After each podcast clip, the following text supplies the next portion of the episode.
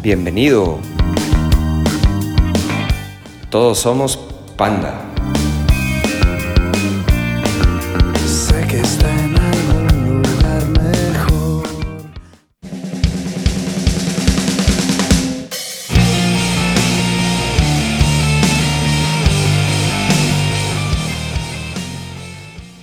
Entonces, eh, pasa lo que pasa con este disco. Obvio, dicen, ¿sabes qué? Estamos en pleno auge. Estamos hablando que salió en 2005 el disco y pega. Y si no me equivoco en fechas, en 2005 empezamos a grabar Sí, porque Amantes. este sale del 2006. ¿Verdad? Empezamos a grabar Amantes en el... Entonces, si quieres, ya pasamos a Amantes. Ándale. Y este. Y la misma historia mía de, de que estaba trabajando en el otro estudio y me venía en las tardes a hacer este. De hecho, si ven el video, hay un video donde.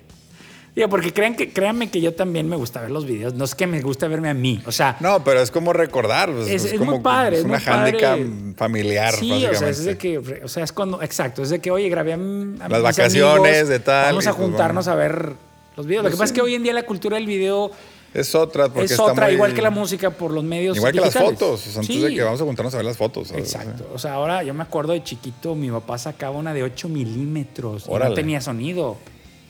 Y eran cuando nos íbamos de que a la isla del padre y de que botaneaba mi papá porque me tiraba yo un clavado a la alberca y después él metía en reversa la, la, la cinta. Y- yo "Ay, me veía de reversa y nos reíamos. Y Claro, era- pues Y es lo que era proyectábamos en parte- una pared. Sí, O sea, sí, sí. Eso era la, la- No, y me acuerdo que mi mamá me dice, no, hombre, o sea, el que tuvieras una cámara que le estás moviendo con la mano, trrr, era de que, wow, Todo lo que había. es lo que había. Punto. Entonces, empezamos a disfrutar de ese mismo tipo de cosas con el video digital y que, bueno, la única manera de verlo era con el DVD que venía de regalo en, en los discos, y- Claro. pero después ya llega YouTube, este, y, y, pues hay fans, yo, digo, yo sé que son los fans los que lo suben. Pero sí, yo también de repente tuve mis momentos de, ah, pues ya salió, ah, deja- ah, mira, alguien lo subió, déjame lo veo. Claro. Sí, entonces veo cosas que tal vez no vi en ese momento, porque hay una escena donde está Krusty echado en el sillón, cansadísimo. Que justo este disco creo que se me cuatrapeaba a mí con otro proyecto que estaba haciendo en el otro estudio. Entonces dije, Krusty, tenemos que grabar las baterías en un día. Órale. En un día. Y aquí fue la misma, o sea, obviamente, perdón, me, me voy a hacer un poco más Sí. hacia atrás. Eh, obviamente sale el Amantes, el Amantes, el para ti. Sí. Se hace lo que se hizo, la bomba que fue. Sí. Y a los seis meses te vuelve a hablar Kiko, o te vuelve a hablar Pepe, o te vuelve a hablar la banda de que, brother, vamos a meterle fierro ya, vente, qué pedo. Exacto. Y te cruzaste la avenida y vente, aquí estás. Sí. Eh, otra vez, ahí en el video se ve que la preproducción la hacíamos en el cuarto ensayo. Digo, En, el- en la casa de Krusty. Era otra casa, ya no era la del cuartito. Era otra casa de los papás de Krusty. Se habían mudado los, los papás. Sí. Y en- ahí se ve en el video que esa es la sala. Sí, sí, sí. Y que me llevo mis aparatos. Sí, allá andas con... O sea, ya no nos fuimos a Caura. Creo que en ese entonces Caura ya, ya no existía. Ya. Entonces, Sí, supongo, digo, si no hubiera estado Sí, más cómodo exacto. ensayar en cualquier otro lado, en una sala. obvio la transición de Arturo ya que se involucra más. Exacto, que ese ya lo explica él en sus y ahí en ese ensayo, pues otra vez, bueno, pues a repasar las canciones, ver estructuras. La misma dinámica de Pepe, Pepe Sí. llega ya con todo, tú, a ver, carnal, como dijiste tú en el podcast anterior con Arturo, de que, que quirúrgicamente desmenuzando canciones, a ver qué, sí, qué se La para. verdad que sí, este, yo le dije, señores, a ver, yo no voy a apuntar dedos ni nada, no me importa. Vamos a hacer esto Bien. bien. Entonces, a ver, ¿eso me suena algo? ¿No me suena? Claro, no falta el que quiere buscarle tres pies al gato. Sí, pero pues ya son progresiones musicales normales, quieras, ¿no? Así de, ah, suena igual quieras. que, pues cabrón, de escala hoy mayor, por hoy, ¿no? Hoy por que- hoy han demandado a grandes productores y grandes artistas. Farrell fue la bueno, hace unos No, años. eh. a- ya tienen, tenían años queriendo demandar a, a Led Zeppelin con Stairway to Heaven, el grupo Taurus. Ah, cierto. Y a Led Zeppelin lo han acusado muchas veces, de muchas canciones, no nomás esa. O sea, Sí, pero la pues música antes. sí, sí, sí. son 12 notas y hay una limitante. Oye, hay por ahí, digo, voy a poner esto como un dato. Ahí, no sé si es músico o abogado, o se asoció con un abogado, pero es un músico que hizo un, un programa de computadora, vamos a llamarlo así, inteligente, donde hizo, según el programa, matemáticamente todas las combinaciones posibles de armonías y de melodías. Órale. Las puso en un disco duro Ajá. y las registró. Y no las registró para darnos en, en- En la madre. en la madre, sino que ahora sí, dominio público. Para que no se anden con mamadas, porque si, se, si algo se parece a lo mío, lo mío ya está registrado primero que tú. Y es gratis. y es gratis. Ah, o sea, yo no te voy a demandar. Qué chingón. O sea, Pero pues sí, y ya- lo de ya- Pharrell ya- Williams, quiero que, digo, analicemos un poquito ese tema. No tiene copia ni en letra, ni en melodía, ni en armonía. No, es ritmo. Es el esqueleto, vamos a llamar, del arreglo. Exacto. Entonces, para eso yo digo, pues entonces que se, que se demanden los gruperos y los norteños y las bandas Claro. sonorenses. No manches. No, pues, es lo imagínate, pues, no, vete, o sea, vete aquí a, a Green Day con los demás, que es así, todo mundo usa las mismas cuatro notas, o sea, O sea, la misma estructura. pues. No, no, no. O sea, si nos queremos poner piquis, Hey, ponernos mamones, le sacas tres pies al gato en lo que quieras. todos los O gatos. sea, no, no, no. Tranquilo, Rojo, tranquilo. No, no, eso es que yo estoy ahí enojado, no, no es cierto. Pero bueno, que Volvemos entiendan mi acá. postura, mi postura personal. Viene Claro. este disco y sí dije, señores, a ver, ¿estamos seguros? Pues Digo sí. que ahí sí le aplaudo mucho a la banda yo por- porque después, o sea, se aventaron una chambota de que sale el disco, se vuelve un fenómeno, Panda se vuelve lo que, es, pues, lo que es Panda. Sí. Y se toman todavía el tiempo de regresar al estudio seis meses después de haberse metido promociones, viajes, Claro. conciertos y todavía compone y métele otro disco. Madre mía, o sea, la neta que Y la verdad, locura. me gusta el disco de Partí con Desprecio, claro que me gusta. Pero Amantes me gusta mucho. Amantes a mí se me hace un gran disco. Es un verdad. gran disco.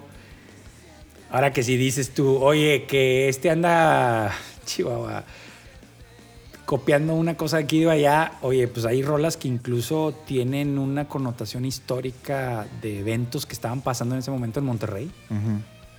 La de So Violento, So Macabro es un crimen que hubo aquí en la ciudad de Monterrey, que no eran, no habían pasado muchos meses, poquitos meses, y se inspira Pepe. de escribir esa canción.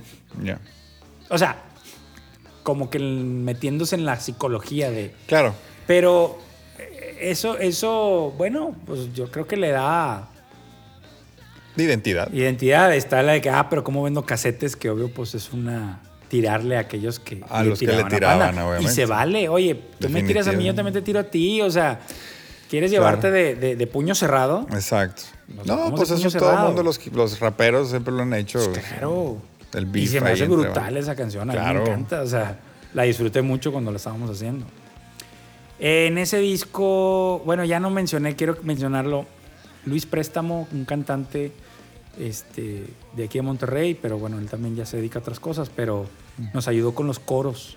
Creo que en mi muñeca también una, oyen una voz de una chava y es Mónica Ríos, una Ok. chava que, con la que yo tocaba en los antros. Órale. Entonces la invité a cantar. Bueno, recomendé. Ujú. Y este y en Para ti con desprecio es Luis Préstamo haciendo las armonías. Y en acá en, en, en bueno, y en Para ti con desprecio y amantes es Poncho Herrera. Ah, No, claro. no el de RBD. No, el de bambú. Poncho Herrera, otro, el de Bambú, exacto, otro productor, este, compositor, ingeniero, tiene su estudio aquí en Monterrey y viene una familia también de muchos músicos. Chequen su banda, Ba- Bambú, muy buena banda de de- reggae de aquí reggae, local. Este, su mamá es cantante, creo que es música ranchera, Órale. También muy bien. Este, Es de los mismos de los Herrera de aquí, de toda la banda Ferrera, de Manuel, Manuel Herrera es su hermano mayor. Ah. eh, esta Sara. Sara Herrera, eh, que también canta y productora. compone, produce también.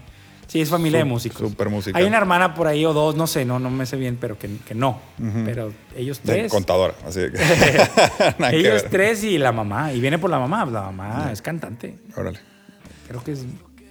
Ay, no quiero fallarle el nombre. Perdón. No, no, no, Pero ya, bueno, ya, sí. Cantante este- ranchero. Él hizo armonías también ahí. Y después vamos a tocar ahorita el, el, el O bien Poetics, donde también hay un, algo de él. Ya, y aquí ya. Bueno, perdón. Pues aquí ya, Ya. otra vez la experiencia técnica, si quieres verlo así, de lo que había aprendido, lo que no me gustó que dicen para ti con desprecio. Este, y sentirme un poquito que tenía un poco más de. Hice otras cosas que también no estoy de acuerdo, pero bueno, las hice. Este, al final de cuentas, creo que lo que plasman son las canciones. O sea, la canción Definitivamente, ya, ya la, la cuestión sónica pues, va, Sí. va, va aparte o es un tema ahí que se puede debatir. Ajá. Pero aquí ya, ya, ya, o sea, ya tú ya tratas con, con Arturo, ya tratas con Marcelo. Ok, aquí, ok, ¿cómo entra eso? Bueno, obvio Arturo ya había estado en gira con ellos, en ti con Desprecio, Claro. y obvio, yo creo que en las entrevistas de, de Arturo... Perdón, perdón que nos, perdón que te interrumpa No, y no, perdón no. que nos lo brincamos, pero ya, ya, digo, lo hablamos en el podcast anterior. Para ti, ¿cómo fue el grabar también en Para ti con desprecio el que hayas tenido, a lo mejor no como productor, pero como músico? Bueno, obvio, ob- sí, bueno, hici- hicimos la aclaración y obvio son muchos años y, y yo no, si Arturo dice, yo no sé si lo grabé o no, X, X, o sea, yo ahí no, no va por ahí, la onda Sí, no, es, no, la- la- pero tú, o sea, que o sea, obvio, no hay otro guitarrista, o sea, Arturo va a entrar, viene y nos visita, pero tiene que estar haciendo otras cosas, entonces es complicado. arreglando su vida, Y yo tengo que terminar el disco, claro. yo tengo que terminar el disco, entonces Pepe graba todas las rítmicas y yo los solos que escuchas soy yo. Ahora, hay un solo de ahí, de, ese, de esa, de- creo que es de la de eh, Quirófano. Sí es un solo que yo hice inspirado de otro solo de los ochentas que a mí me gustaba mucho y dije, ah, se me ocurre inspirarme. Ya si otro quiere decir, es que se copió, pues X, opinión. Lo que sea. O sea, yo lo hice inspirado. ¿sí? Entonces, este, hay muchos, hasta Eddie Van Halen, que hablábamos hace ratito, también se inspiró de muchas cosas, ¿verdad? Este, él mismo lo dice. Entonces, o sea, la música es un, vamos a decirlo fríamente, es una copia, copia, copia, copia, copia. Sí, Donde exacto. estás modulando, modulando, modulando, modulando, modulando. O sea, es, es es difícil. O sea, hoy por hoy, aquellos artistas que crean algo que tú dices, bueno, no sé de dónde se inspiró. Eso es padrísimo escuchar a alguien que dices, wow, esto está, me encanta cómo suena o cómo compone o esto. Oye, ¿y de dónde se ¿Y inspiró? dónde Porque salió? obvio se inspiró, pero Claro. ¿de dónde? Y de repente ya te dicen, no, pues, por ahí te encuentras una entrevista, me inspiré de esto, esto. Ah, ya, ya. Ya, ya conectas. Cuadras, ¿no? Pero, pero tú. O sea, a lo que iba fue como. Tú, o sea, ¿tú le diste un toque particular personal en las guitarras de ese disco? ¿O simplemente fue de que lo que le quede, o improvísale, o a ver qué sale, o quiero algo más o menos así, quiero más o menos así? O sea, quiero saber como cuál fue tu, tu input, dentro, o sea, como de tu cosecha, como Pues tal. sí, bueno, siempre he sido un guitarrista, aunque crecí en los ochentas tocando la guitarra y pues era la onda ochentera. Con esa onda. Con esa onda, llega a los noventas con el grunge y me gusta como que se relaja ese asunto. Claro. Pero bueno, tal vez son cosas que sentí que, que de lo que yo tenía técnicamente, ahora sí que sacarlo de la bolsa en esas canciones, hacer algo medio, medio ochentero, si quieres verlo así. Sí. Con, con esas técnicas flashy, algo más flashy. acá. Y sabía que Arturo podía, Podía. tocar eso. Claro. Eso sí sabía. O sea, no iba, no iba a ser algo que, que no pudiera hacer. Definitivo. Entonces, este. Pues sí, mi input fue de que, híjole, pues aquí mismo en el estudio a ver qué hacer ideas y com- no puedo decir de que lo compuse, fue como que improvisé y después eh, junté las partes y, y eso es lo que tienes ahí.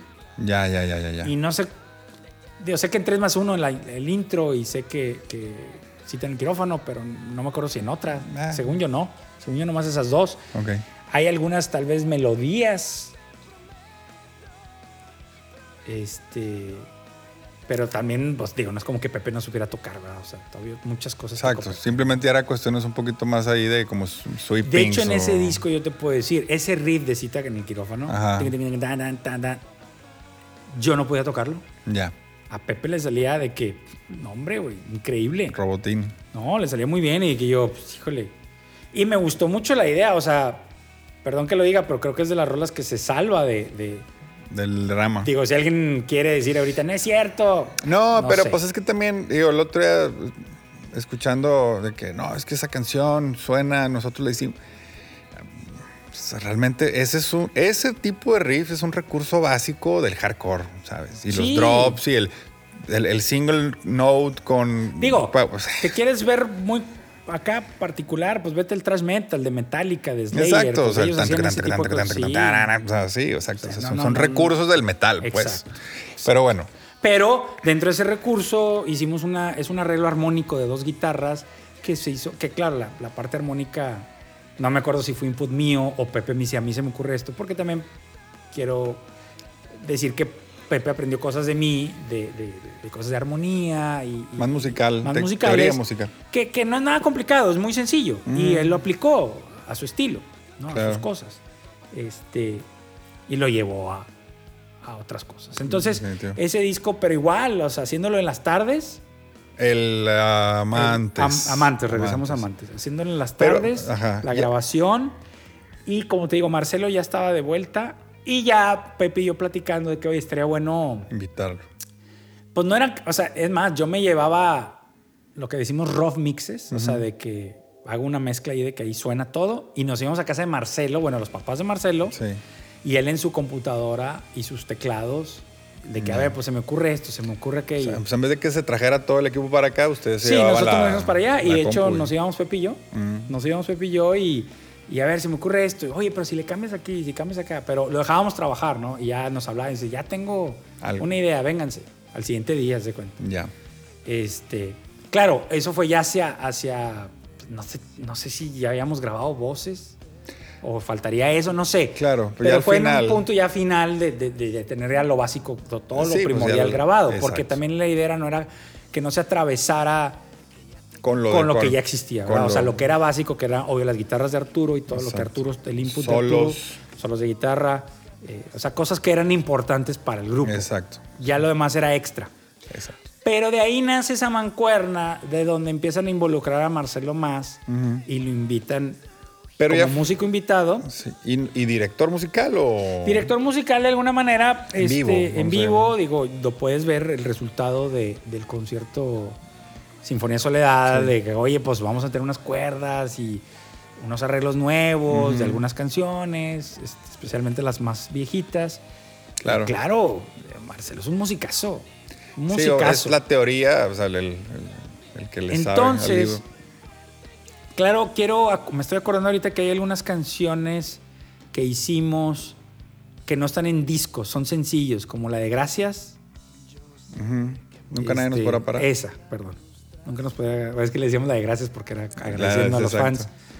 Donde Marcelo tiene también input. eh, y hubo ahí hay sus. Como dije hace rato, la de oro que salió pues lo de Exacto. Bronco y eso. Pero, obvio, nace ese, esa mancuerna de Marcelo con ellos en esa gira. Una gira muy Choncha. grande y, y- y exitosa. No, pues sí, venían con toda la leche. Tocando en Estados Unidos, en Sudamérica. Entonces, si quieres ya pasamos a... Bueno, a Jimmy Cabezos, que, que trabajaba yo con él ahí en la mansión, Ajá. masterizó este primer... Ya es la primera Ya, masterizada de él, porque era alguien que ya conociéndolo más, le atraía mucho esa, esa parte de, de esa parte técnica de, de un proceso de un disco, grabación, mezcla, masterización. Este disco lo masterizó él, Ya. ¿verdad? Pero pues también Jimmy ya era Don Jimmy, o sea, ya tenía también sus... Él- él siempre ha tenido sus clientes, no, pero... Me refiero a la experiencia. Sí, no, pues digo, sí, ya tenía sus años, pero, pero ya que han pasado muchos años de eso, pues obvio, Claro. pues él ya ahorita es parte del comité de los Grammys latinos y todas esas cosas muy, muy padres, ¿no? Pero bueno, entonces, digo, es que no sé qué más No, no, no, ¿verdad? está perfecto. Digo, pues se grabó aquí mismo en el cielo. Sí. Será con el mismo equipo de personas, será con, pues, básicamente el único, la única variante fue ahí Marcelo y Arturo. Exacto. de- digámosle así en cuestión Digo, grabadística. en donde vuelve, digo, Marcelo es, lo- es un gran amigo mío Sí, sí, y sí. lo involucro, porque pues así se hace mucho esto. es- No, pues es que así es Kiko contigo, con Pepe, pues Arturo, que era el amigo de Krusty, pues Jimmy, con el que tú trabajas, pues a fin de cuentas lo que se trata es formar un equipo y qué mejor que sean de amigos, ¿no? Exacto. De-. Entonces así es como Marcelo se integra y llegamos a la revelación, el disco más complicado de Eh, Panda. Sí, porque este fue ya después, o sea, se, hace el Sinfonía, que es el en vivo. Ah, claro, hicimos el Sinfonía, que bueno, que entiendan que fue iniciándose la gira de Amantes. Ah, claro, sí, eso sí, sí, sí lo comentan, que, que las rolas de Amante las empiezan a tocar en la gira del Sinfonía Exacto, Soledad. Exacto. O sea, Fueron las primeras veces que... la canción de Narcisista como, como sencillo, sencillo. en MTV. Mm, Y en eso sale esto de, oye, dos fechas en el Auditorio Nacional y sold out. palo, claro. Y grabamos los dos días. O sea, si tú ves el Sinfonía, tal vez te confunde porque están vestidos igual. Exacto, que fue Pero parte hay de- canciones de un día y hay canciones de otro. Siempre he Sí, dicho sí. que si te clavas bien, Krusty está tocando y tiene una tarola al lado de él pero no es una tarola que toca durante el concierto, sino la tiene por si rompió el parche. Ya. Y son diferentes.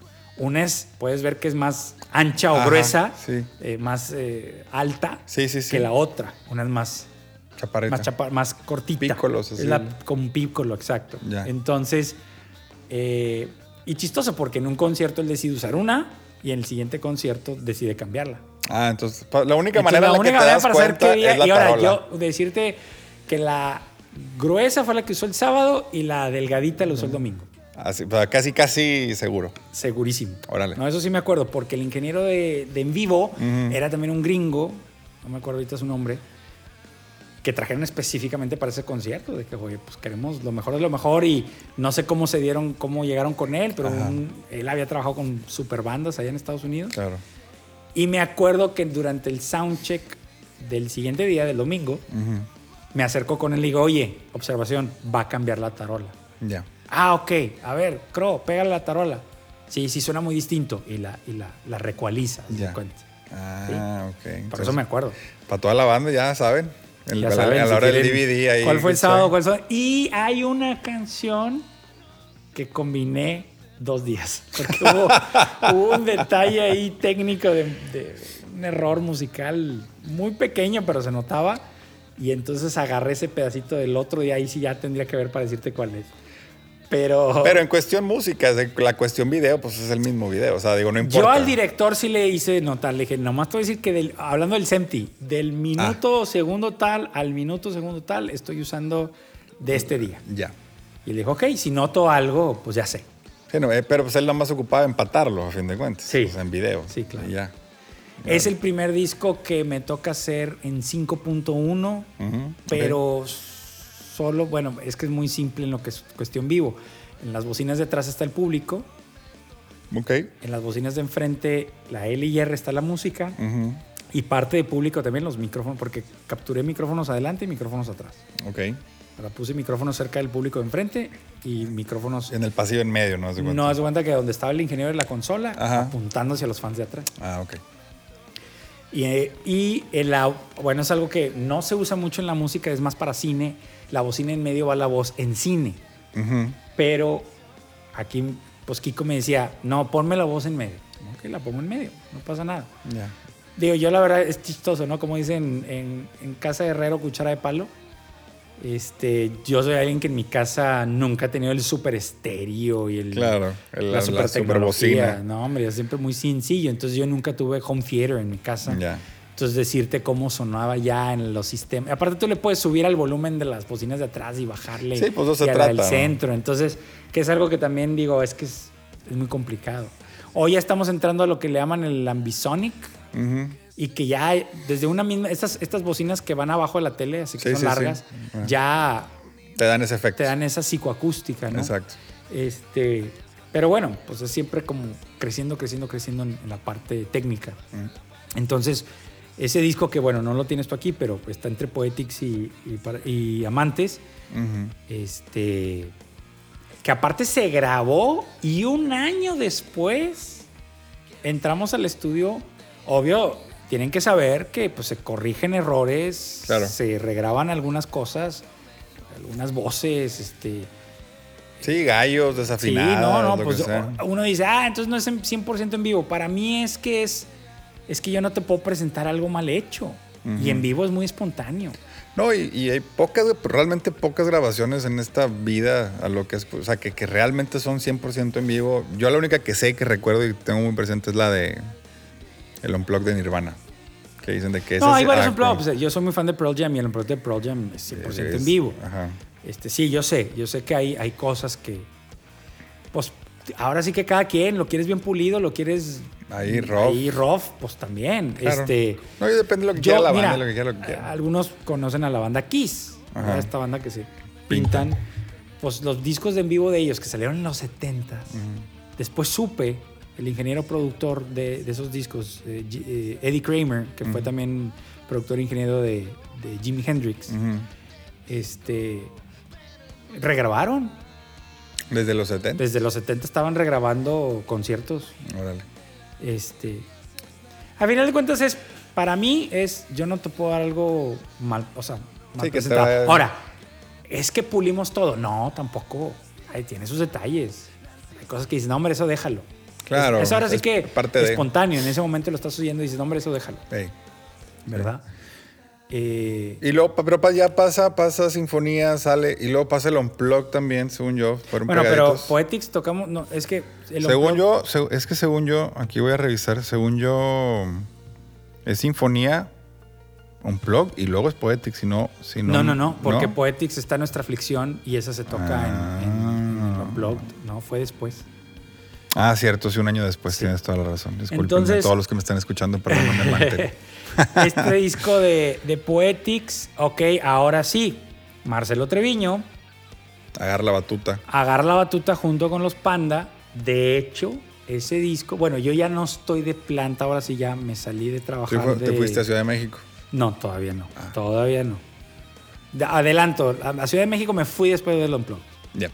Pero bueno, este disco eh,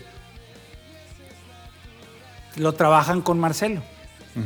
Ya cuando entrevistas a Marcelo, o si ya hablaron Arturo y Ricky y Cro de, de su experiencia de ese disco, lo que yo sé, porque yo hablé con Marcelo, o sea, a- Marcelo me habla y me dice, mira, eh, ya hablé con los chavos y esto es lo que voy a hacer. Voy a coproducir con ellos o producir con ellos. Él tenía un estudito. Desde, y si- o sea, es chistoso este disco. Este disco está grabado dos veces. Aparte que es disco doble, está grabado dos veces. Órale.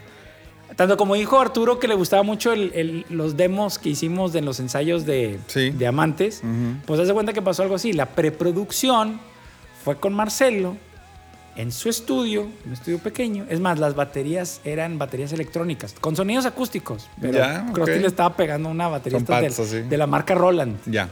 Sea, no es con la batería de neta. Ajá. Este, y muchos sonidos de guitarra eran directo a la computadora y poniendo efectos en la computadora. Órale. Sí. O sea, lo más así digital que se... Pues lo- no, no digo, por práctico, pues, por hacer o sea, que maquetas, haber un lo que sea. sonido, un sonido de amplificador de guitarra con Pa, estos pa, efectos. que dé ahí el gatazo. Y me acuerdo que me habla Marcelo para decirme, bueno, así, así va a funcionar. Vamos a empezar nosotros y ya que termine nosotros te lo voy a pasar a ti. Ujú. Por eso yo salgo como coproductor. Quiero aclarar, me digas productor, me digas coproductor, me digas ingeniero, me digas asistente, yo le voy a echar las mismas ganas. Claro. Gracias por el título, gracias por el crédito. Las ganas que yo le eché a los discos anteriores de, de Panda, le eché ganas a este disco. Claro. Igual. Entonces, eh, Marcelo graba todo ese disco y, y cuando, bueno, te digo que Las tenemos 20 rolas. las 20 rolas. Y cuando tenemos esa, esa comunicación por teléfono, no sé, fue una o dos o tres llamadas, yo le decía, Marcelo, los demos son clave. ¿Sí? Claro. Graba lo mejor que puedas, todo. Échale todas las ganas. Porque algunas cosas se van a quedar. Claro. Sí, sí, sí, sí, recuerdo ahí un Algunas cosas se van a quedar, de mí te acuerdas, que no vamos a poder replicar. Va a haber magia. No, claro que sí, yo le echo todas las ganas. Entonces, él me entrega, haz de cuenta que sesiones de grabaciones de la batería electrónica, el bajo de Ricky, las guitarras de Arturo, las guitarras de Pepe, sus sintetizadores. Ahora, es un disco que, se darán cuenta muchos, hay violines, cuerdas. Ahora, uno di- muchos saben, lo voy a decir aquí, no, no, no es nada que esconder. Todas esas cuerdas son hechas con sonidos de computadora. O sea, vaya, Son sonidos- digitales. Le llamamos librerías Exacto. digitales. O sea, son sonidos reales, pero que los manipulas a través de un programa. Sí, no metieran software. una orquesta a grabar Sí. Y fue algo que incluso Marcelo pidió de, de- de aquí por parte de Moby, de que apóyenme para invertir y comprar Librerías. una- o sea, librerías que suenan, que él ya sabía. Como él es alguien que se dedica más ahora a la música de, de cine o de, bueno, en este caso los... Pues sí, de Last de- Kids on- vuelvo a repetir, Last sin- Kids on Earth. sincro- sincronizaciones. Exacto, todo eso. Pues tenía todo ese know-how que había aprendido en la Universidad de Estados Unidos Claro. y estaba aplicando. Porque sí quiero comentar que sí hubo gente que nos conoce que, ay, qué chafo. Le digo, qué chafo. Ese trabajo, si lo hubiéramos hecho 20 canciones, bueno, no todas tienen, pero la mayoría, con cuerdas, en vivo, no, hubiera sido un trabajo. Sí, olvídalo. No, no, no. Y que, seamos sinceros, o sea, hay algo de ahí de, de que pues las- los, los presupuestos No, y están son las, limitados. son las bondades de la tecnología Sí. también. O sea, o sea, porque o sea, no- si yo fuera un romántico millonario y de Sí. que yo quiero que me metas aquí 70 personas a tocar, ah, perfecto, le damos, Exacto. ¿sabes? O si fuéramos lo que sea, pero Exacto. oye, si le puedes dar aquí todo bien y suena bastante perfecto, pues démosle así también, Exacto. no pasa nada. Entonces, empezamos a trabajar, o sea, bueno, Marcelo, que espero que se arme el podcast o, o el video, y, y él se aventa todo el disco. Entonces, cuando llegan aquí, haz de cuenta que yo lo que iba haciendo era de que, ok, eh, la batería Krusty, la eléctrica, o sea, la electrónica, la que grabó Sí. con Marcelo, le pongo mute. Tócale tú. Ahora, ¿dónde me enfoqué? Quiero, quiero hacer un, un- un paréntesis aquí. Yo ya había participado en, en dos discos que también me ayudaron mucho en, en- en aprender cosas. Es el disco de Jumbo que se llama Superficie, que es el primer disco independiente de ellos, y el disco de Zoé que se llama Reptilectric. Ah, Quiero claro. que lo enseñe. Ok, primero hice el de Jumbo. Ujú. ¿Cómo llego a trabajar con ellos? Pues bueno, yo ya había estado colaborando con ellos en algunas cosas. Y hay un productor, Phil Vinal, gran productor inglés, que llegó a México por Zoe. Ok. Sí, cuando Zoe estaba firmado creo que con Sony y les dieron opciones de, de, de de productores, salió por ahí Phil Vinal. Phil Vinal, si quieren decir, pues cuál es su canción más famosa, según yo, es Pure Morning de... eh, ay, ¿cómo se llama la banda? Ponle Pure Lo Morning. aquí. Perdón que se me fue el nombre de la banda. Placebo. Placebo, ándale, discúlpame. Placebo, que también fue una super banda de esos años. Esa canción de Pure Morning, él es el productor, ingeniero, ¿verdad? Grabó, mezcló.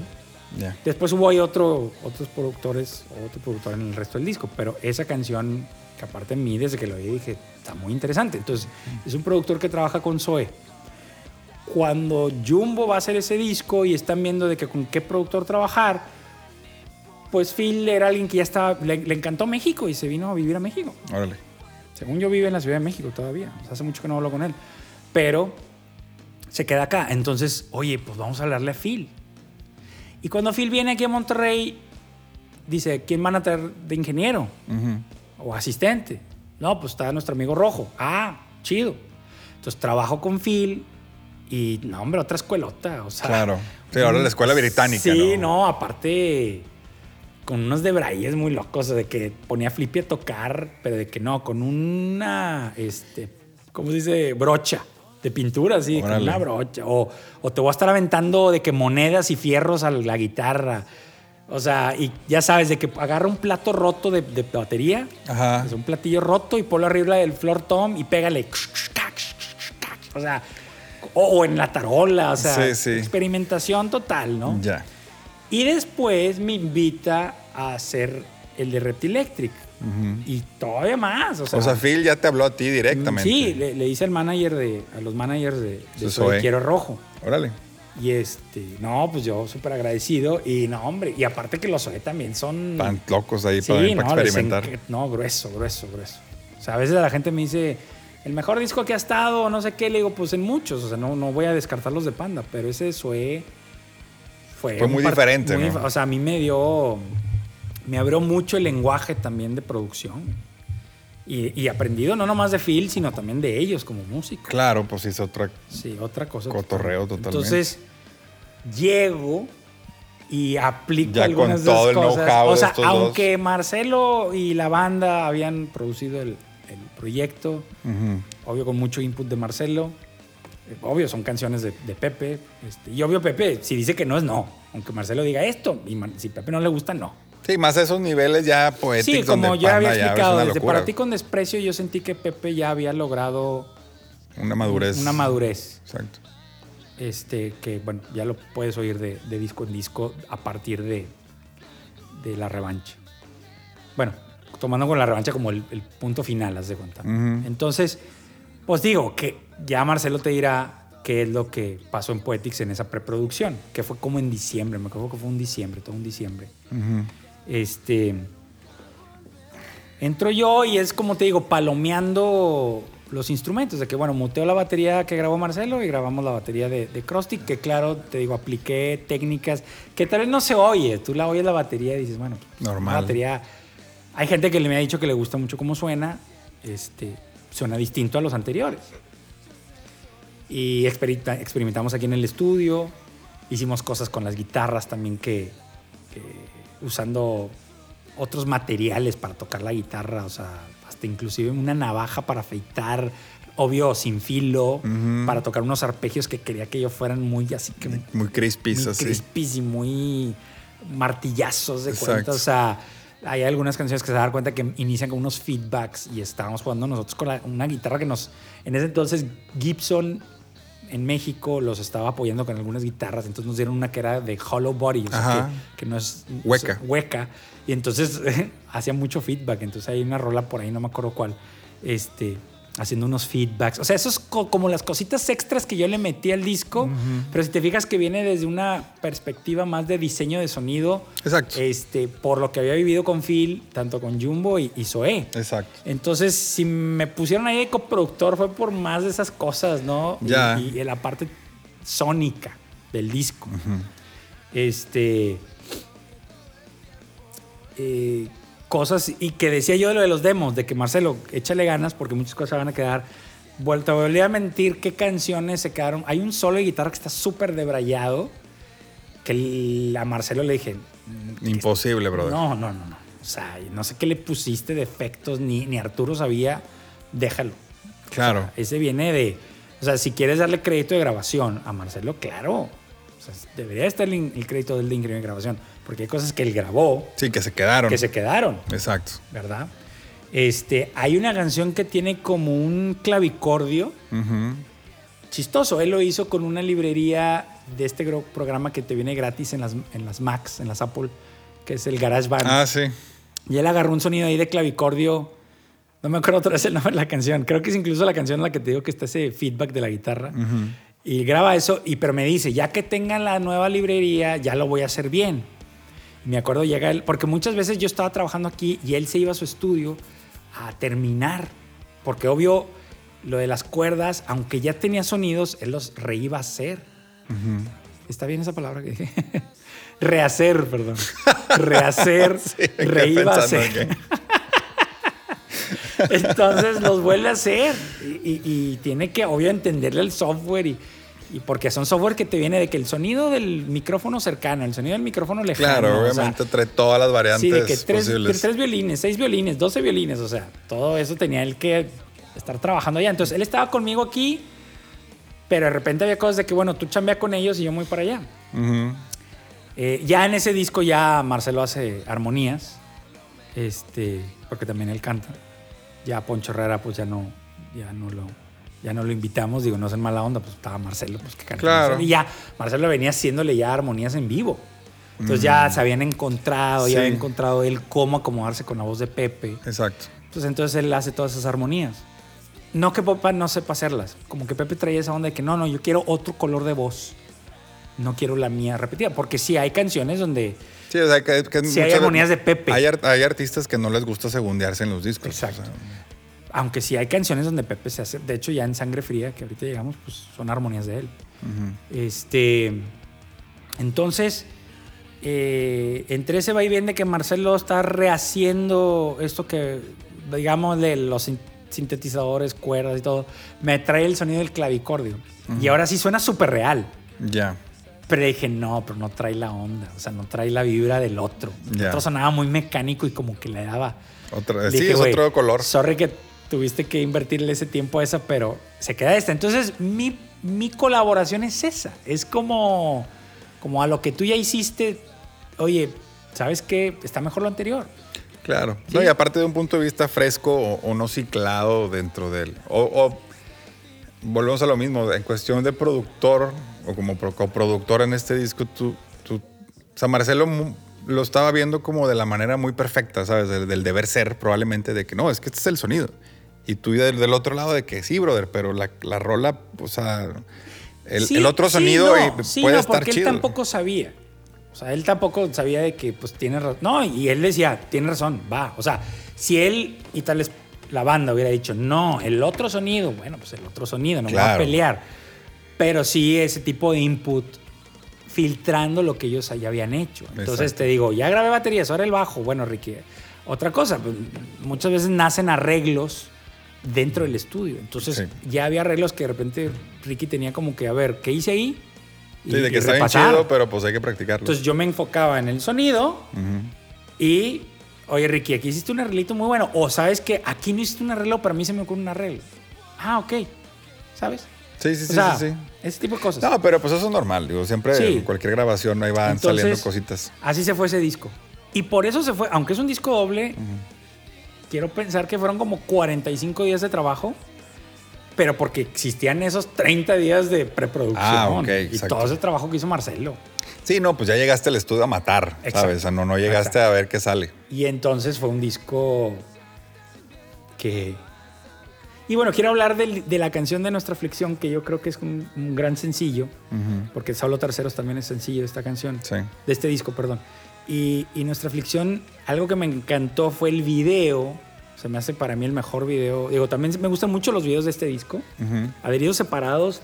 No sentía que era gran. O sea, era una rola para sencillo, pero sí me gusta. Y, y el video está brutal.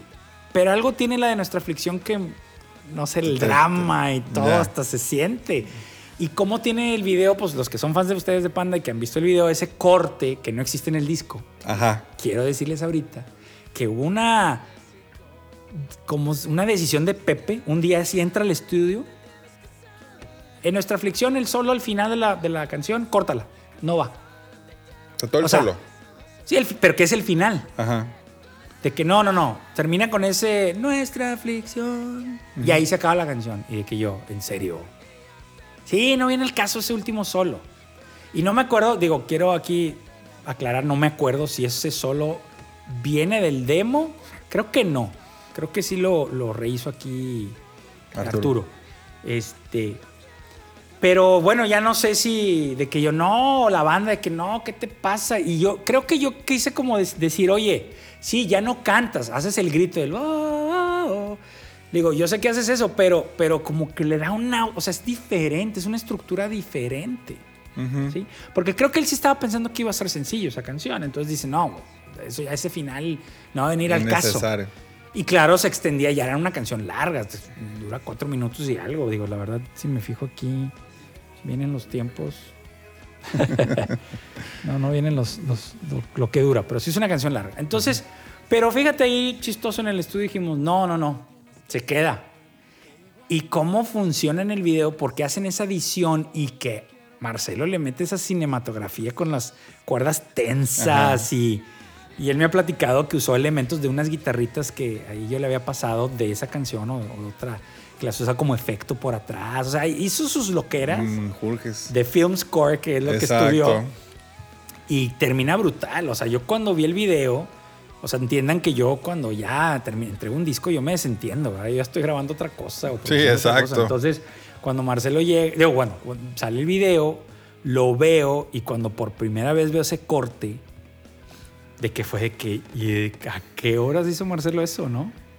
Y de dónde sacó los archivos y cómo lo integró, porque está muy bien hecho. Sí, sí, la sí. verdad. Y eso me le dio mejor, porque ese solo que en un principio Pepe había dicho, Quítalo. quítalo, al video le queda súper bien, porque es la, es la historia. Le, le agrega eso donde la, pues creo que la chava se queda encerrada en el cuarto frío. y- Sí. Y, entonces, este, si, si verdaderamente hubiéramos dicho, tienes Se razón, acabó. Pepe, se acabó. O sea, No, o algo, sí, exacto. O sea, el- y no es como que yo lo estoy anticipando. Si yo decía, no, o sea. Está chido, está- punto. Está chido, se le da algo, le da un, un, un clímax a la rola. Pero con video le dio más clímax. exactamente, le, le dio como el, el cierre ahí. No, no, grueso, grueso.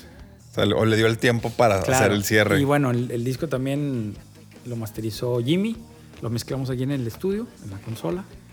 Y este, y tan tan. Y ahora pasa Bonanza Casey, no tuviste mucha injerencia en lo que escuchas. Absolutamente nada. Nomás agrego, digo, en un- su momento. yo- Bueno, el Unplugged no, no, no lo tienes Ah, aquí, bueno, el Unplugged no lo tenemos, Sí, el Unplugged. cierto. Obvio, Marcelo sigue mancuerna ahí con, con, con Panda y, y ayudándole en arreglos y cosas así a, a Pepe de sus canciones. Entonces, muchos de los arreglos que escuchan ustedes, digo, nacen obvio de, de, de- la banda estar dando ideas Y pues las cuerdas y eso, pues obvio, esa es la, la- La mano de La Marcelo. mano de Marcelo, ¿verdad? Ahí hay una onda que, o sea, digo, de lo que, escu- de lo que he escuchado fue que les dieron como muy poco tiempo para producir ese unplug. Que fue, muy mes, rápido. Que fue un, un mes, y por ahí hay un videíto, no es muy largo el video. Este. Sí, fueron como dos, tres días de, de ensayos aquí en Monterrey. Se van a México y ensayan con. con no, mentira, si las cuerdas eran de aquí, eran unos chavos estudiantes. Ya. Este. Claro, como vuelvo a repetir, como pasó con. con ¿Cómo se llama? Sinfonía Soledad, que regrabamos cosas, pues sí, se graba ese concierto en vivo, regresamos aquí al estudio y regrabamos algunas cosas. Claro. Este, había, había que, porque por si el caso de las cuerdas es muy complicado la contaminación. O sea, tanto en, en- en- se tuvieron que regrabar tanto en. Sinfonía Ah, Soledad. de Sinfonía y en el Unplugged. Hay, hay, hay zonas, hay partes donde tenían que ser en vivo. Por decir, al- el inicio de Muñeca en Sinfonía Soledad, sí son las de en vivo. Pero después ya que entras, se tuvieran que regrabar porque aunque pusiéramos No, pues obviamente. separación de la batería, contamina demasiado. Claro, o sea, si no le, te subes, sirve. le subes a las cuerdas y se sube la batería Sí, y se no hace una te bola sirven, de no te ruido. sirven. terrible. Entonces el Unplugged, regrabamos las cuerdas porque la verdad es un arreglos muy bonitos que hizo Marcelo y tienen que brillar y no se puede con la batería. Y es más, en ese... Una, una anécdota en ese concierto, como saben, Krusty le pega durísimo la batería, entonces los directos, o sea, vaya, la gente de MTV les preocupaba Ya. que tocara con, con baquetas normales. Ustedes van a ver, digo, si ven que está tocando unas baquetas que le llamamos hot rods, Los hot rods. que son varios palitos. Sí, sí, sí. Entonces, aunque le pegues duro, Sí, acolchona ah, el sonido. Pero hay una canción donde saca una baqueta normal porque es para el aro. Ah, porque ok. el hot rod no sacas el sonido Sí, de aro. exacto, exacto. Y sí se la gente, o sea, se le acerca gente de, De la producción. de, De que de no, no, MTV, no, no, de que. Oye, no, no, que, que-". Y no, es que es para el aro. O sea, bien traumado. Oh, pinche miedo. porque quiero cabrón. que sepan también, digo, aquellos que no estuvieron en el concierto, porque obvio hubo fans ahí en el, en el concierto, es para televisión, entonces la banda tiene que tocar más suave. Eh, creo que eran mínimo dos tomas por canción. Bueno, no es necesario, pero sí nos defendimos en algunas canciones, dos, una canción que fueron cuatro tomas, pero bueno. Y aparte este, de que aplaudan, un chingo. Sí, Así. sí, sí, sí, o sea, es producción para televisión. Exacto. ¿verdad? Entonces, en ese mismo de producción para la televisión, bueno, decíamos, tenemos que regrabar varios instrumentos que sabíamos que teníamos que regrabar. Este, entonces, no sé, pues el solo de guitarra de, de, de- de- de- Arturo en alguna rola, no me acuerdo, pues siente él que flaqueó un poquito en la fuerza, porque una guitarra acústica son duras. durísimo. Entonces, de que no, la quiero regrabar de nuevo. Claro, copiando lo mismo que hizo. O sea, si tú ves el video, la sincronía no, no, no notas. No varía. Entonces, eso lo, lo- lo protegemos mucho. Muchas de las voces de Pepe son en vivo. Ujú. Hay cositas que dijo, quisiera regrabar eso. Ah, bueno, va. O sea, a final de cuentas es para el fan. O sea, es para ustedes, para que lo oigan bien. O sea, yo no Exacto. toco porque como darte un gallo, o darte una desafinada, o darte algo mal tocado. O sea, creo que es por respeto al fan. Habrá fans que dicen, no, a mí dámelo con desafinaciones y errores. Ah, pues bueno, ya son gustos, ¿no? Sí, pero pues digo, también lo que tienen que entender es que hay detrás de ese concierto hay demasiada, o sea, hay muchas políticas, mucha gente involucrada, empresas que, que dentro de sus estatutos o dentro de su control de calidad, es, a ver, carnal, aquí es así, si quieres, y hay un Por contrato de por Eso que medio, acabas de o sea, decir el- en, el- en los unplugs gringos, porque al fin, o sea, la idea del unplug gringo nace en captar o capturar a esos grupos rockeros de los ochentas sin distorsión. Claro, A ver cómo, cómo suenan tus rolas. a ver si es cierto. A ver si es cierto, ¿no? Digo, no es tampoco el No, no es tampoco para chingar. para chingar, es para darle ese, con, o sea, es, es otro color. es- O sea, a mí por si yo soy, les vuelvo a repetir, fan de Pearl Jam, especialmente esos primeros discos. Ese primer disco que lo viví mucho, lo escuché mucho en prepa, cuando veo el Unplugged, que son esas canciones, en esa no, también es- me encantan, me Claro. encantan esas versiones. Me Sí, gustan ese es mucho. otro trip. Total. Ahora, con Panda, pues sí, yo me acuerdo que había gente que decía, no, no, o sea, es que sus canciones son con distorsión. Ok, Híjole. o a- hubo arreglo, por decir la canción de Malaventurados, me encanta esa versión con los metales y las percusiones, o sea, está muy guapachosa. Exacto. Y, y hay gente que dice, no, ¿qué es eso? Y yo, pues, oye, estamos generando, o sea, estamos recreando, estamos rehaciendo, estamos. O sea, pues, ¿para qué quieres pan con lo mismo? Es si tienes sí, una persona, una, una plataforma para expresarte artísticamente, esto es arte, esto es música, esto es lo que Exacto. queremos hacer. Tú como fan dices, no, bueno. Todo bien. Hubo muchos que sí, que dijeron sí. Exacto. Ahora, ese Y al disco. revés, y, y unos no fans sí. que se Ahora, hicieron ese fans disco, de ahí. si hablamos de lo que viene el éxito, Ay, cabrón.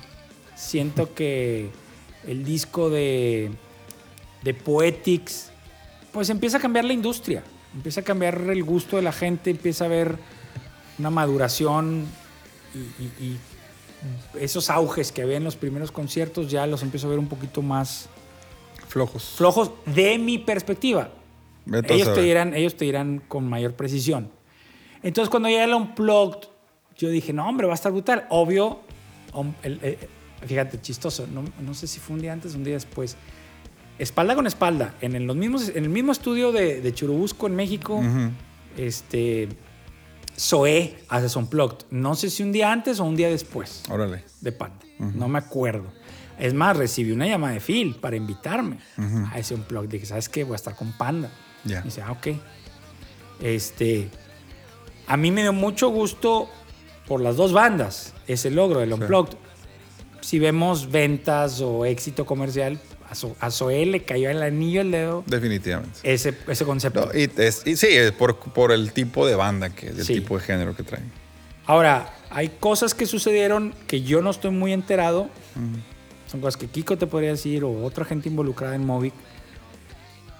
Que también, o sea, porque para MTV los dos proyectos son importantes, Claro. pero le quieren dar más peso a uno que al otro. Y hubo ahí unas cosas que creo que ya que me platicaron, digo, Chihuahua, o sea, les hubiera ayudado mucho a Panda. Pero Panda como que dijeron, es que esto lo hacemos, vuelvo a opinar o, o hablar por ellos, aunque no viene de la boca de ellos. Lo percibí como que ellos dijeron, lo hicimos y ya, regresamos a lo que somos. Claro.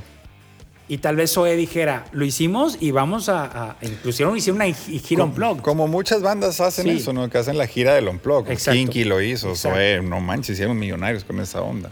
Bueno, Panda creo que no Maná quiso. lo hizo, Ricky Martin lo hizo. Creo que Panda no lo quiso hacer. Quiero creer porque... pues no lo hicieron. O, hicieron una, Sí, o ¿no? dos máximo. Sí.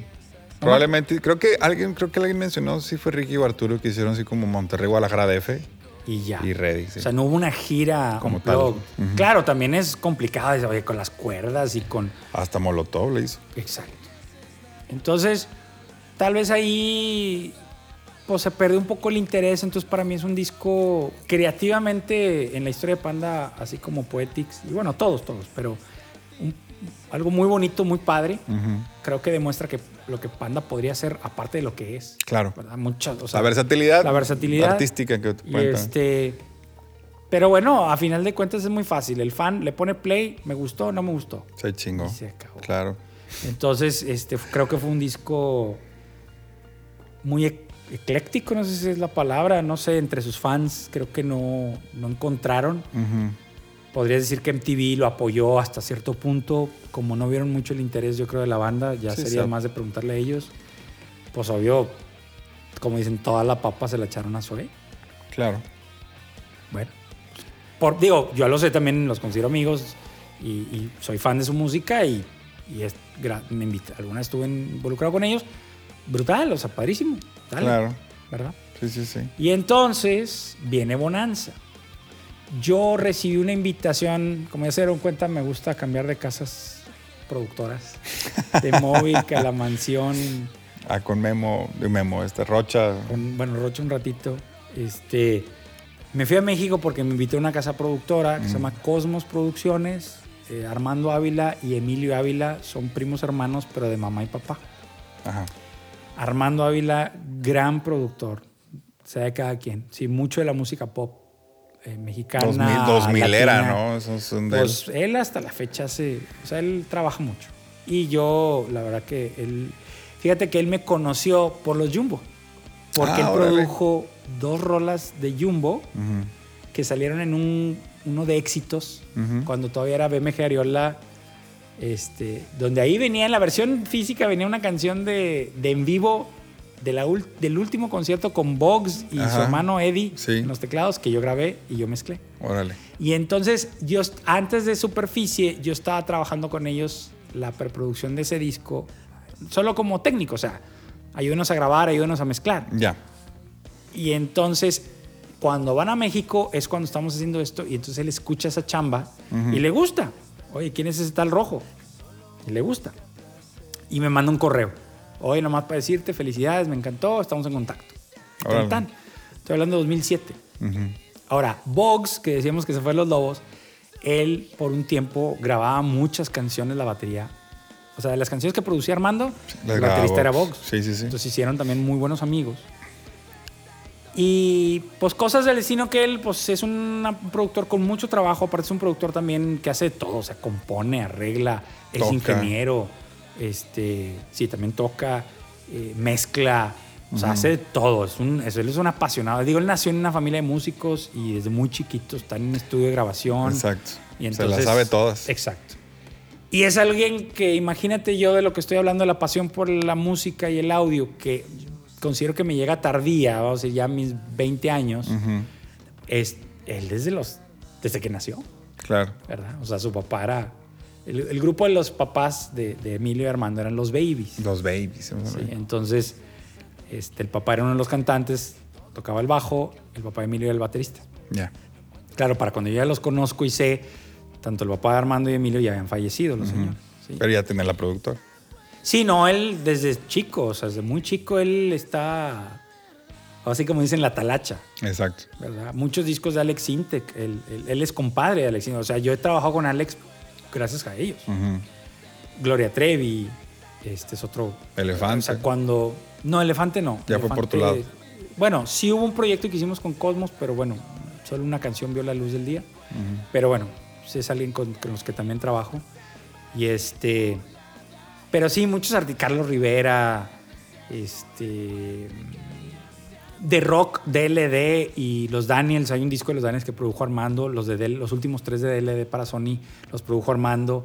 En los primeros dos estuve yo involucrado con, con- o sea, mi crédito es de ingeniero de grabación, pero estaba grabando los, los ensayos y todo eso y después ya Armando tomaba eso y a dónde como que con Marcelo en, en Poetics y que después yo ya lo agarro y le meto ese extra. Sí. Claro, el, el input de Armando valiosísimo, ¿no? Es una Claro. persona con un sentido musical que yo, yo me, me sorprendo hasta la fecha, ¿no? Ya. Porque yo sigo trabajando con él en algunas cosas, sigo platicando con él y este y es padrísimo. Y, y fue esa oportunidad. Me invitan, me dicen, ¿quieres? Me explican cómo está la onda, tienen ellos esta casa productora. Emilio es manager. Chistoso, no es manager de artistas, es manager de productores. Exacto. Entonces, ellos, muy metidos en el pop, querían también agarrar cosas de rock y fans del- de mi trabajo, cual yo estoy agradecido, y me invitan a ser parte. Entonces yo llego en enero, bueno, empecé a trabajar con ellos desde el 2010. En enero de 2011 me mudo para allá. Entonces, lo últimas, de las últimas cosas que yo hice aquí fue el Unplugged. De hecho, yo, les, yo me acuerdo, era hacia diciembre, Ajá. porque yo me fui a hacer unas cosas en diciembre ya también, con ellos. Pero ya que me mudo con la familia, o sea, mi esposa y en aquel entonces mi hija María Eugenia, que tenía tres años, nos vamos para allá, 2011, enero de 2011. Trabajo allá y estando allá recibo una llamada de Pepe. Me dice, estamos grabando el nuevo disco, me gustaría que lo mezclaras. Ya. Justo en ese momento que me pide eso, yo estoy trabajando con otro grupo, unos chavos de Moenia. Vuelvo a lo mismo, haciendo, o sea, es de, es de Armando el proyecto, o sea, es productor Claro. Armando, pero me pide yo que les ayude. Ajá. ¿verdad?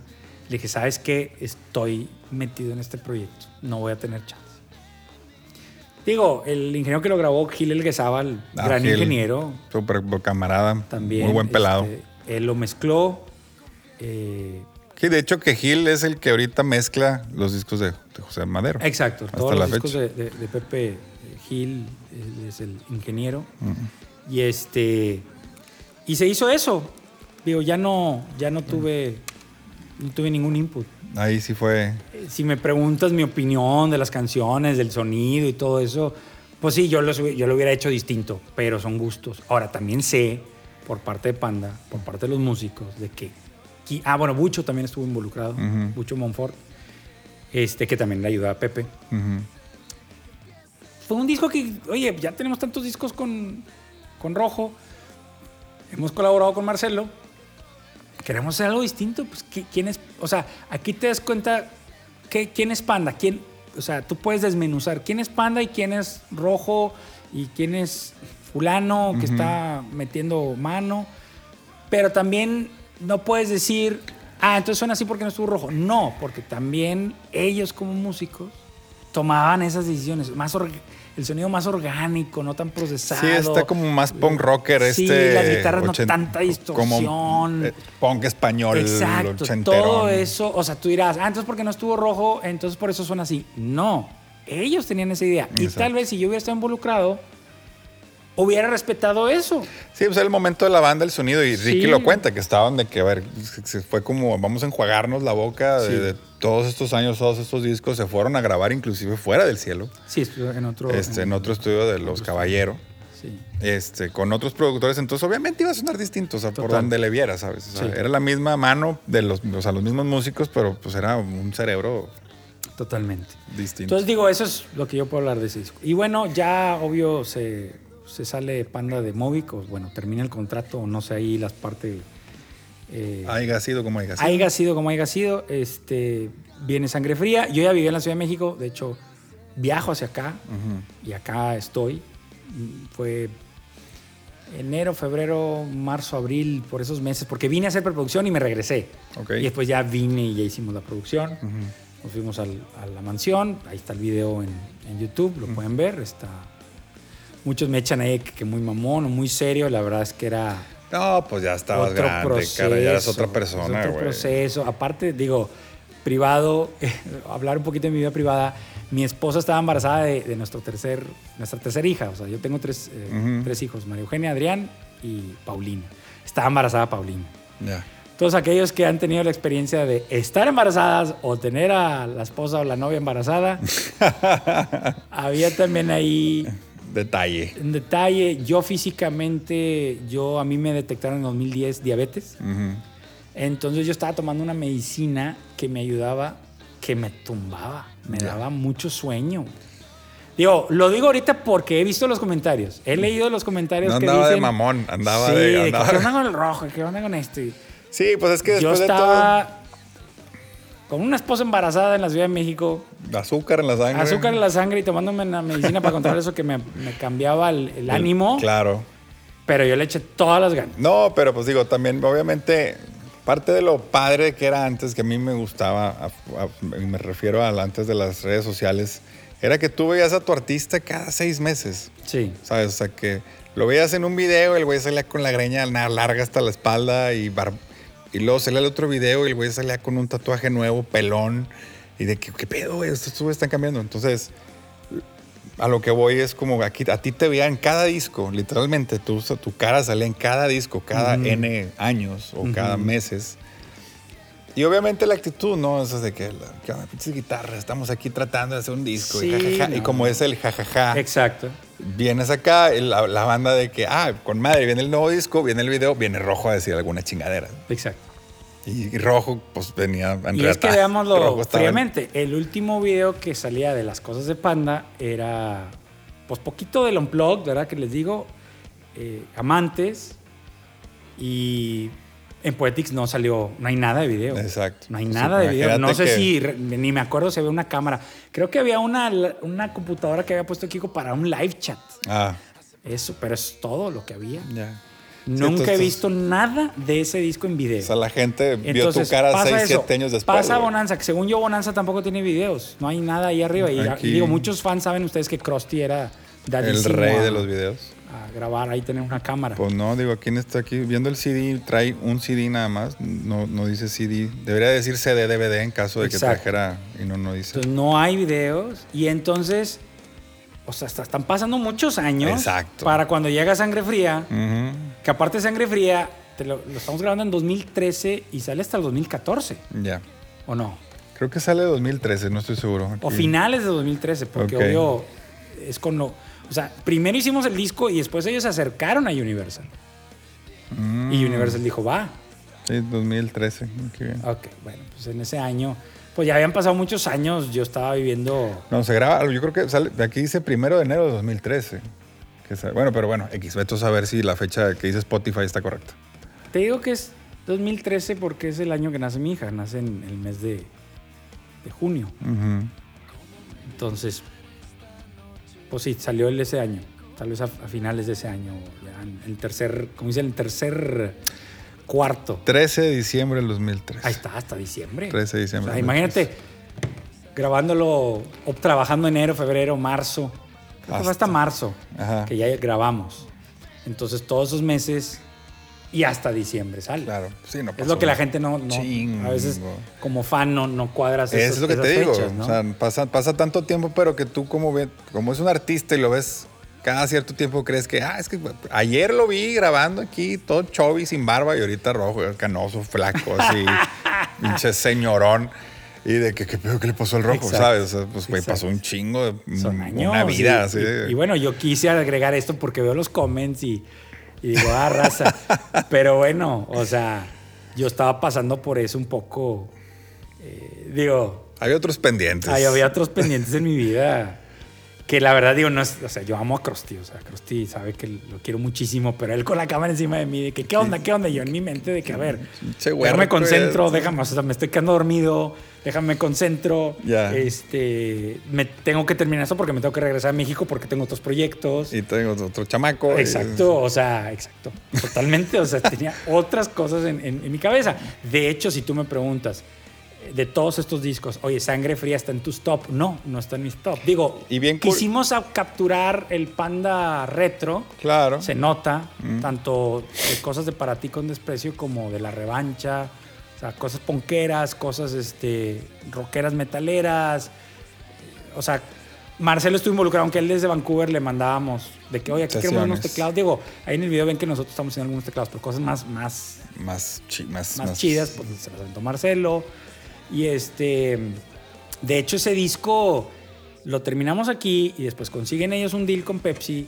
que Ah, saben claro. que la tapsa roscas. Entonces me habla, me habla Pepe y me dice, voy a agregar otras dos rolas. Ujú. Y entonces se van a. me- me- pues él, como que, ¿qué hacemos? Yo, mira, te vas a- al cuarto ensayo que ahora era la casa de Krusty. Ah, Ahí se- le hablan a Gil, Gil Elguezábal, mm. que los grabe. Fueron dos canciones. Me las mandas acá a México, yo las mezclo y yo tuve que masterizarlas y empatarlo del trabajo de Jimmy. Y sónicamente, yo- algunos fans tal vez se den cuenta, muchas veces me ha tocado que no saben. Claro. Las rolas son libre pastoreo y. Ah, se me olvidó cuál es la otra canción. Pero bueno, fue un disco también que le fue muy bien por las cosas que hizo Universal. No, y, y- y ahorita que dices que no está dentro de tu top, a mí me dijo, o sea, Ricky, Arturo, particularmente ellos dos, que dice, mi disco favorito Sangre Fría. Fíjate. No sé, o sea, no sé a qué se deba, y digo, ahorita que me lo comentas, pues, tú tampoco, al parecer. No, no- o sea, no, no, no me sabrías... tú No es un mal. O sea, bueno, es que tal vez estoy hablando de la parte audio. Tal vez la parte. O sea, no era el resultado que yo quería. Ya. Siento que el Unplugged, Poetics, Amantes tienen más resultados interesantes. ahí. Eh, Este disco, yo personalmente me quedé con Ahí muchas cosas faltó. ahí. Digo, me- lo mezclé en este estudio, en la mansión, y ya hace años que ya no trabajaba ahí. Yo ya tenía muchos años trabajando en México, Ujú. en mi estudio, pero sí sentía que tenía que estar aquí en Monterrey mezclándolo para que ellos estuvieran dándome input. Claro. Entonces decido ahí en ese estudio, y no es que el estudio sea malo, sino que acuérdense Sí, no, que... no, no es- no son tus juguetes. Exacto, o sea, uno, uno, eh, somos animales de, de costumbre, ¿no? O sea, es importante tenerte un sistema. Cada vez que cambias, te cambia todo. Claro. Entonces, para mí era como que, bueno, aparte, por ahí creo que pueden ver en el video que estoy hablando de mi computadora, que me la traje de México porque tenía muchas cosas ya en esa computadora que tenía que utilizar Ujú. en esta grabación para que saliera como yo quisiera. Y entonces a la hora de la mezcla, pues estoy yo ahí como que tratando, o sea, es chistoso, pero aunque tenga muchos años de experiencia, estoy como que navegando otra vez un mar, pero que tiene otras tormentas. Y tiene otras corrientes. Me cambiaron las corrientes, me cambiaron la vela, me cambiaron el barco. Claro. Aunque es el mismo mar, pero ando así como que divagando ahí un poco. Claro, al final de cuentas, pues ellos súbele, quítale, bájale, ponle. Pues claro.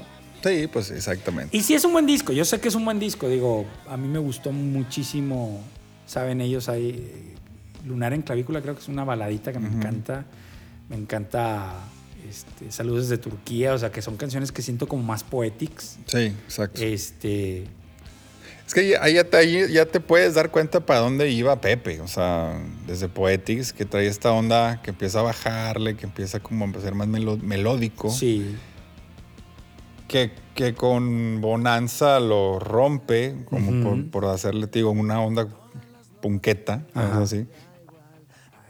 Y vuelve, a Sangre Fría, siendo sincero, yo no, yo no, no me he dado el tiempo de escucharlo, pero sí quiero, o sea, por, por, por todo lo que dicen Arturo y, y Ricky, y ahora tú también, de que, oye, pues es que sí, musicalmente... No, rolas, ah, no, de- mira. Exacto, o sea, una, como una la- canción la que le gusta mucho a los fans, que sí, sabía que les iba a gustar mucho, es la de ¿Quién? Creo que se llama así.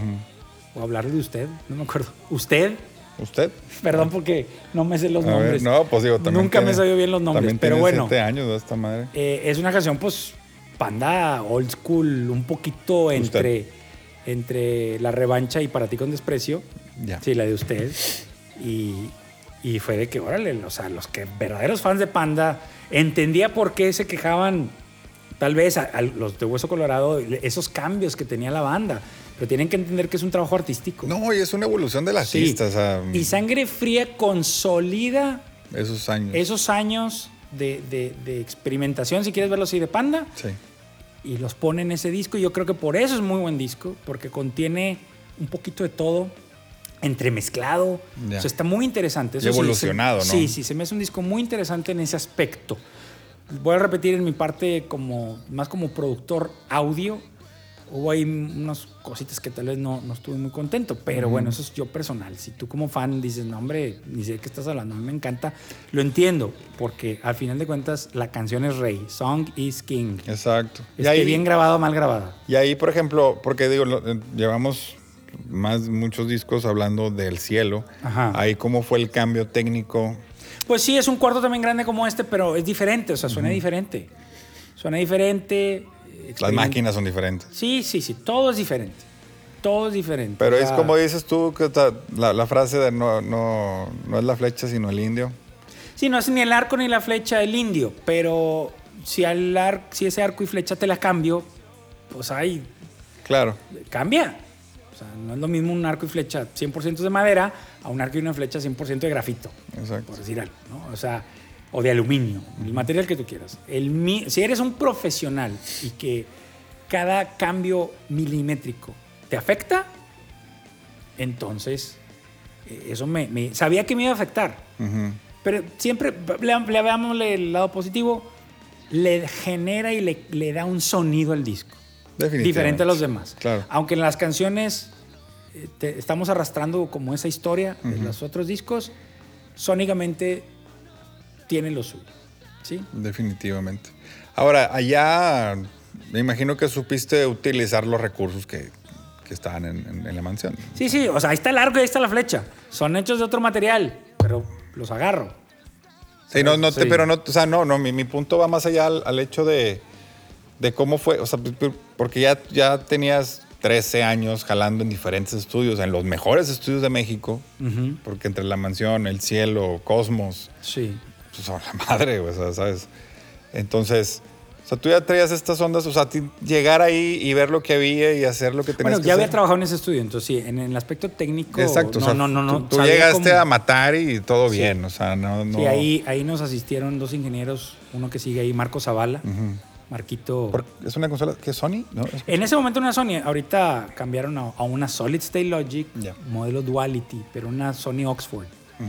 Una, la única vez que yo creo que la marca Sony entró al... al- Sí, se me hizo hasta raro cuando me dijeron eso. Profesional y 100% digital. También regresando a lo de el primer disco de Panda que se hizo en una consola digital, Digital. terminamos con Panda En una consola en una digital. consola digital. este, sí, y entonces, eh, sí, yo sabía, sabía que, que- que- que- que el estudio iba a impartir lo suyo, iba a imponer lo Claro. suyo. Claro, cómo yo lo tomaba y hacia dónde lo llevaba, pues también. ¿Y por qué te quedaste como medio flojo ahí con... O sea, ¿qué, qué, qué dices ahorita tú de que... No me encantó. Lo, tú- lo que, lo que me estás diciendo. Eh, batallé mucho. Digo, ustedes saben que Panda son de guitarras fuertes enfrente, pero yo quería un poco más de claridad. Más nitidez ahí en cuestión. Sí, y, y- y- y digo, lo platiqué con Arturo, él quería un poco lo de bonanza, que no eran tan distorsionadas, pero pues Pepe sí decía, no, rock and roll, o sea, había ahí un estilo de afloje en eso. Este, el sonido de la batería, aunque es una sala grande, es un poco seca. Entonces yo para sacar como esa explosión de Krusty que lograba en este estudio muy fácil, Claro. en ese estudio estaba batallando. Ya. Eh, tuve que aplicar técnicas, como dije, eso de suplir sonidos o agregar sonidos para poder... O como- mezclar sonidos inclusive. Bueno, sí, al final estamos mezclando. Exacto. En la consola ya tenía también un tiempo de no trabajar en consola. Ya, ya- soy- hoy por hoy yo soy de mi computadora, mi mouse y mi teclado. Ya. No uso nada externo. Yo trabajo interno en la computadora. Tengo muchos años así. De hecho, estas dos canciones que te digo, que solo me acuerdo de una de ellas, de, de Libre Pastoreo, la canción, las mezclé en México dentro de la computadora. Ya. En la Ciudad de México, en el estudio que tenía allá, dentro de la computadora. Lo mastericé dentro de la computadora. Y volar más o menos el los colores y niveles al, al resto del disco y ahí te va. Claro. La grabación hecha en casa de Krusty, hecha por Gil. Hay diferencias ahí en la grabación que, bueno, no, no- no me voy a clavar tanto, pero bueno. Son cosas, son cosas que estaban ahí. Este, lo estoy hablando desde mi punto muy personal. Este, cómo lo veí yo, yo lo vi. Yo sé que los fans, digo, yo estoy dando esta información nomás para que el fan, el fan tenga, o el quien esté escuchando este podcast tenga esta, Tiene un contexto de lo que estaba pasando. Otro lado, ¿no? cuenta, otro lado de. El pues- otro lado de la moneda. Exacto. Los chavos estaban. O sea, la verdad que nunca los había visto tan. Por eso, digo, así como a muchos les sorprendió la, la- la separación de la banda, a mí también me sorprendió porque estaban. Nunca los había visto trabajar en esa mancuerna. Yo creo que tal vez Ricky y Arturo también dice que les gustó mucho ese disco porque trabajamos. Trabajaron y trabajé con ellos y se sentía una mancuerna impresionante. Ya. Y todos sabían exacto, o sea, obvio, estamos repitiendo la fórmula de tantos años. Ya sabe cada quien lo que tiene que hacer. Claro. Me acuerdo que le decía a Arturo con sus solos de guitarra, eh, para los niños, para los chavitos, o sea, flashy. Échale, dale. Exacto, exacto. ¿Verdad? O sea, tal vez tomando el papel que yo tomé en Para ti con desprecio, de que no, yo le voy a meter cosas acá porque sé que les va a gustar a los chavitos. Sí, que- exacto. O sea, sé que le va a gustar a la raza. Este. La rola de Sangre Fría, que es una canción que si ves el video pues, se grabó en un cuarto de piedra, la voz, pero después los teclados, aunque ahí se ve que está José Pepe, Tocando. está tocando, eso lo rehizo todo Marcelo en, en- en Vancouver, nos lo mandó, pero después yo volví a sacar esos sonidos por la- una bocina a ese cuarto, pero aparte esta bocina tiene un rotor, entonces, o sea, le metimos mucha loquera, ¿no? Ya.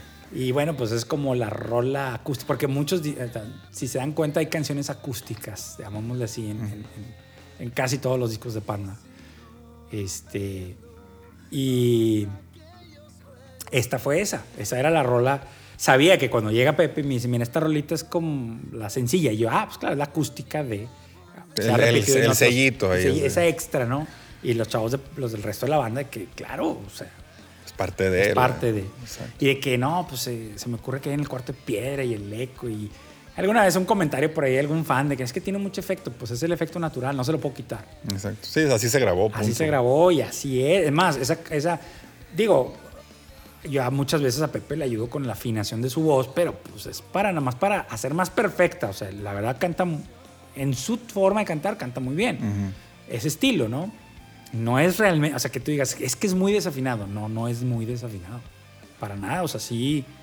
Obvio, arroz con leche que hablábamos, pues está- está empezando. tienes ¿verdad? Pero ya- 19 años, Exacto, ¿sabes? pero ya todos estos años el señor ya sabía lo que tenía que hacer. Claro. Entonces, esa es una canción que yo no podía meter ese efectito de ayudarle a afinar porque está el eco muy, muy marcado, entonces se notaba. Bueno, ni lo intenté, la verdad. O sea, Exacto. yo nomás sí le dije, dame varias tomas para escoger tus mejores partes, ¿no? Exacto. Y así yo hacer una toma perfecta, ¿no? Que es, es una técnica que sucede desde los 70s, 80s. o sea, no- Exacto. De hecho, está la, está la, en la película esta de los lobos, la, la bamba, Ah. sale Richie Valens, de que vamos a grabar, vamos a acabar de volada. Y que se mete todo el día grabando una rola, así de que de que, güey, ya, qué pedo, de que, pues es que no sale, carnal. Así de que, Sí, no, es igual. Pero eh, fue un disco que, digo, fuera de lo que les dije yo que estaba pasando en mi vida privada, fue un disco que, eso sí, yo vi a la banda, o sea, dije,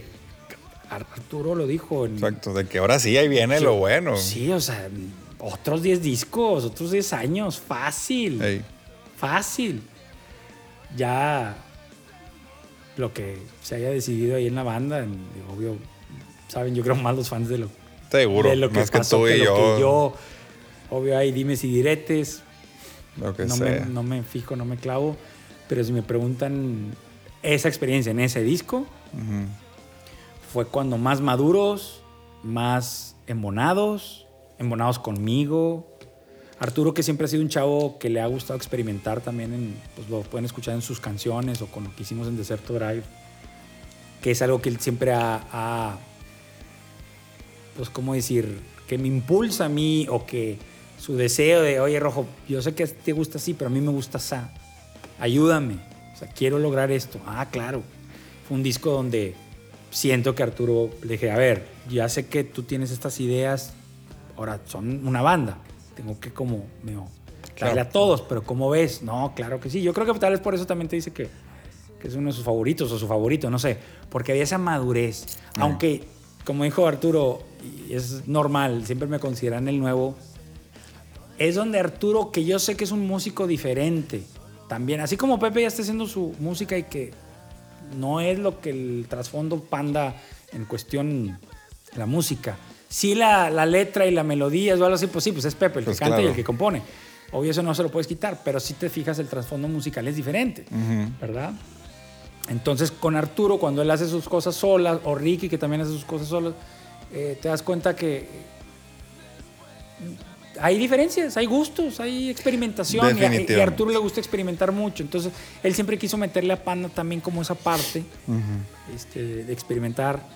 Y, y en ese disco, pues hay un balance. Hay un balance, ¿no? Pues ahí se ve donde Todos le metieron su... su cuchara y todos terminaron felices. Yo creo que la gira, digo, retoman con un manager que habían tenido antes, que habían dejado de trabajar con él. Creo que vuelven a trabajar con él. No sé si a partir de ese disco ya lo traían antes, mentiría. Y entonces dije, órale, ahí va, ahí va. Puede que, que Panda o subsista o renazca o algo pase en la música, porque obvio, ya como nos dimos cuenta, todo ha cambiado. O sea, Claro. así es esto, así es la música, es cambiante. Pero cuando estás metido en un género, porque también yo, o sea, muchos pensarán que yo nomás hago rock, no, hombre, pues yo he hecho banda, grupero, norteño, música electrónica. Pues de hecho empezaste con grupero, ¿no? Sí, bueno, la- en el Caura caían muchos, muchos clientes de ese estilo de música, pero no hasta la fecha. Claro. O sea, yo sigo siendo otro tipo de música. O sea, yo trabajo con todo tipo de músicos. Yo estoy aquí porque soy amante de la música. Ujú. Sí, exacto. Sea el género que sea, no me puedes decir qué género es tu favorito. No, mejor hablemos de tal vez tal canción que me gusta, aunque sea el género que quiera, o tal artista, Ujú. del género que sea, me gusta. Entonces, pero bueno, para cerrar, creo que Sangre Fría fue, o sea, si es ya el último disco de Panda, gran broche. Gran broche. Siento, digo, Universal la verdad les dio su lugar, les dio su lugar para ese disco, no, no, nunca dijeron, no, tienen que hacer y tienen-". no, lo que ustedes quieran, fue carta blanca totalmente. Claro. Pues es que también, ¿qué le vas a pedir a un artista que tiene 15 años dando éxito tras éxito tras éxito? O sea, no, no puedes decirle cómo hacer su trabajo a un pinche gran artista, ¿sabes? Exacto. O una gran banda. Sí. Entonces, no, ni para qué. Entonces, Se hubieran metido el pie solos. exacto. Pero, ¿algún comentario, Rojo? No, pues ¿Alguna, muchas gracias. ¿Alguna máxima? No, pues mira, ya es. Ya me van a, se van a hartar de mí porque ya hicimos un podcast en el que estuve con Arturo. Exacto. Ya La entrevista. La entrevista de Beto Pasillas. No, pero pues ahora es- aquí le estamos dando un bonus al que. Ahora sigue el que se quiera clavar al que guste. este, un poco más. Este, aquí estamos, aquí está este podcast, disfrútenlo. Este, para los que están viéndolo ya en video, Exacto. les dimos la espalda todo el rato. este, espero que Les haya servido. les haya servido. Que hayan Nosotros lo hacemos con mucho cariño, mucho amor. Definitivamente. A la banda, a cada integrante de la banda y este, a la disquera, a toda la gente involucrada. Este, y ustedes los fans que, No, pues fue. eh, Realmente esto se los digo porque fue. O sea, te hablé que fue el sábado en la noche Sí. o el no sé qué día o domingo. No me acuerdo qué día, sí, pero recién. Y de que más rojo. Nada más para que sepas, la gente quiere más. Se chingó. Porque Tal vez es una dinámica distinta a lo que hice con Beto, porque creo que fue más en, bueno, ya no supe si también en el, en el podcast de, con Arturo, pero sí, sí me di cuenta un poco, porque aparte ustedes dividieron los videos en dos páginas, ¿no? Es que está, digo, es ya cuestión aquí interna de que, que salgan el- el- por el canal de Movic y por el canal de Panda, que Exacto. recién se acaba de hacer. Ajá. Pero entonces ca- cada video en cada canal, por así Ajá. decir, t- tiene sus comentarios, ¿no? Sí. Y el otro día por metiche fui y me metí porque no tenía Ajá. nada que hacer, obviamente. y oye, no, y rojo, y de que unos, gracias, yo no sabía, qué bueno saberlo, no me imaginaba, ahora entiendo más, bla, bla, bla, deberían de, rojo, me quedé picado, que sigan más. bla. Entonces fue como, Sí, hay gente que estaban esperando. ¿sabes? Entonces dices, oye, pues, se, pues, se puede, vamos a hacerlo. Digo, ténganos paciencia, a veces es difícil escuchar algo así. eh, tal vez aquí como no hay una interacción con Visual. cámaras, o sea, está una cámara por, por registrar todo esto, pero la idea es que sea más como podcast. Sí, definitivamente. Este, un poco más analíticos de los discos, este, pero todo con cariño. Definitivamente. Disfrútenlo. Y muchas gracias, Red, por tomarte toda esta mañana para venir aquí a chismear. No, muchas gracias a ti, muchas gracias a. Movic y a ustedes fans. Este, Sí, abrazo síganle. fuerte a todos. Sí, señor. Como quiera, nos estamos, nos estamos escuchando próximamente con más. Y vienen, vienen más cositas todo lo que resta del año. Entonces ahí pendientes. Y si quieren decirle más cosas a Rojo, pues ya saben ahí que sí leemos los comentarios. Sí, sí los leemos, Sí los leemos. y a veces contesto, pero creo que mi usuario no, no, no me van a descubrir. Espero. Pues bueno, esto fue el podcast con el señor que trata. Eso, eso me, me da mucha risa que todo el mundo, el que trata. El que trata. Pues Sí, tratemos, sigamos tratando. Sigamos tratando, usted que es Hay que sí, perseverar. en el trato. Exacto. el trato amable. Exacto. Ya está. Muchísimas gracias a toda la banda que nos escucha. Muchas gracias a ustedes también. Y nos oímos por ahí. Saludos a todos. Salud. Yeah.